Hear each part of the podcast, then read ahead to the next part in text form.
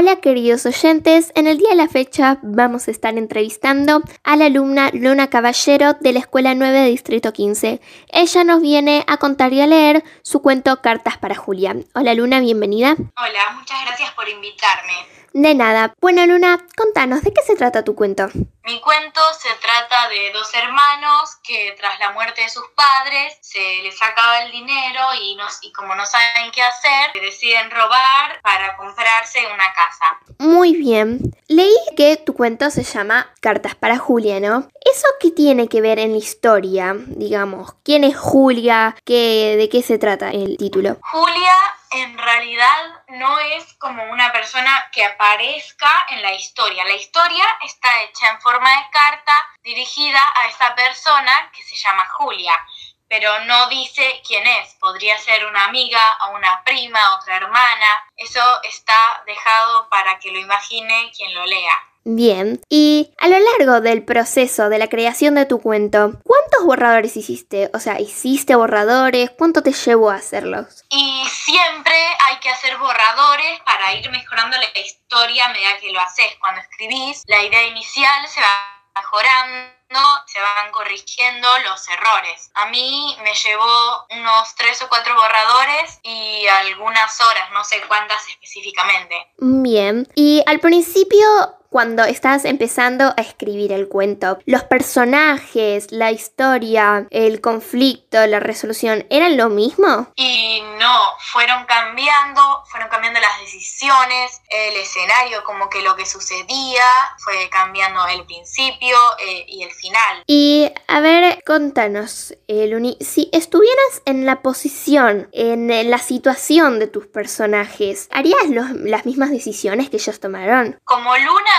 seguro que no hubiera tomado la misma decisión, pero como escritora, como personaje de ese libro, capaz sí lo habría hecho, porque en el libro es como un mundo diferente, paralelo, que se pueden hacer diferentes cosas a lo que harías en la realidad. Se pueden hacer cosas más fantasiosas, porque va cambiando según la persona que decida escribir. Para justo este libro quedaba bien lo que hacen y sí, como escritora, como personaje del libro, capaz que sí lo habría hecho. Bueno, Luna, ¿qué te parece si ahora nos lees tu cuento así la gente lo puede escuchar y bueno, lo puede disfrutar? Sí, genial. Dale.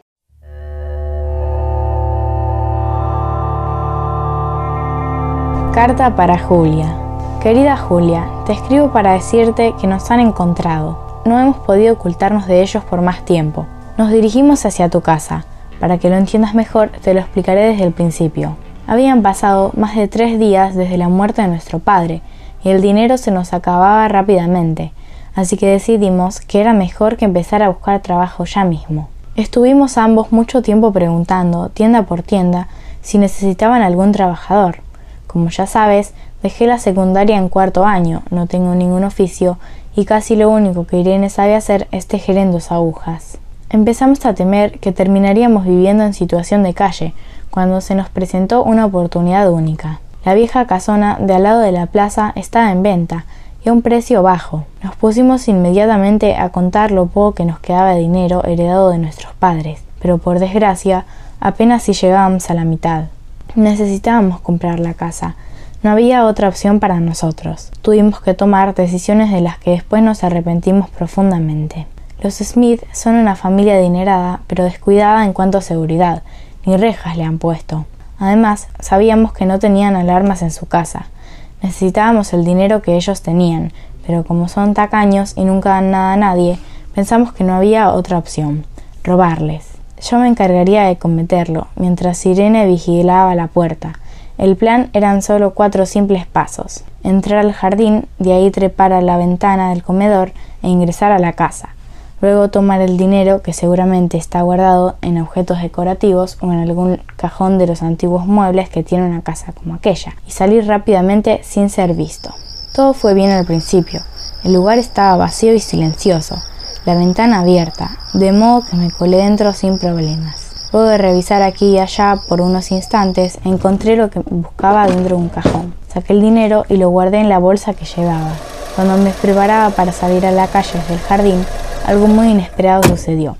La pareja Smith regresaba a su casa luego de lo que parecía una fiesta, de acuerdo por las ropas que vestían. Me pegué a la pared y tratando de no hacer ruido, esperé a que entraran al comedor. Después corrí lo más rápido que pude hasta la reja del jardín y trepé por ella con el corazón latiendo con fuerza, pero no pude evitar que la señora Smith me viera trepando. Con un salto olímpico llegué al piso, tomé fuerzas y me fui corriendo. Aún pude escuchar un grito dirigido a su marido. ¡Un ladrón! ¡Llama a la policía! Por suerte no me atraparon, ni a Irene, que me esperaba escondida entre los arbustos unas cuadras más adelante.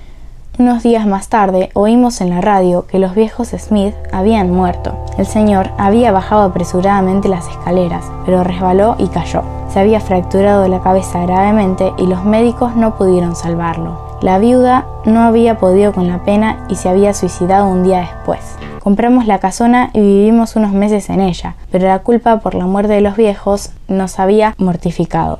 Un día oímos en el piso de arriba unos ruidos. Al principio pensé que podían ser animales, pero Irene dijo aterrorizada que debían ser los fantasmas de los Smith que venían a vengarse de nosotros. Muerto de miedo, subí las escaleras lo más silenciosamente que pude y cerré la puerta que daba a las habitaciones. Tratábamos de estar tranquilos, pero la culpa no nos dejaba dormir. Apenas unas semanas más tarde, mientras cenábamos, oímos voces y pisadas arriba. Claramente pasos firmes y luego bajando las viejas escaleras de madera. Con las manos torpes por el miedo, tomé las llaves y salimos corriendo de la casa. Cerramos la puerta, tiramos las llaves a las alcantarillas y nos alejamos rumbo a la estación de tren, desde donde te estoy escribiendo la carta. Espero que podamos salir de esta situación compleja y que no nos atrapen nunca. Cariños, Juan.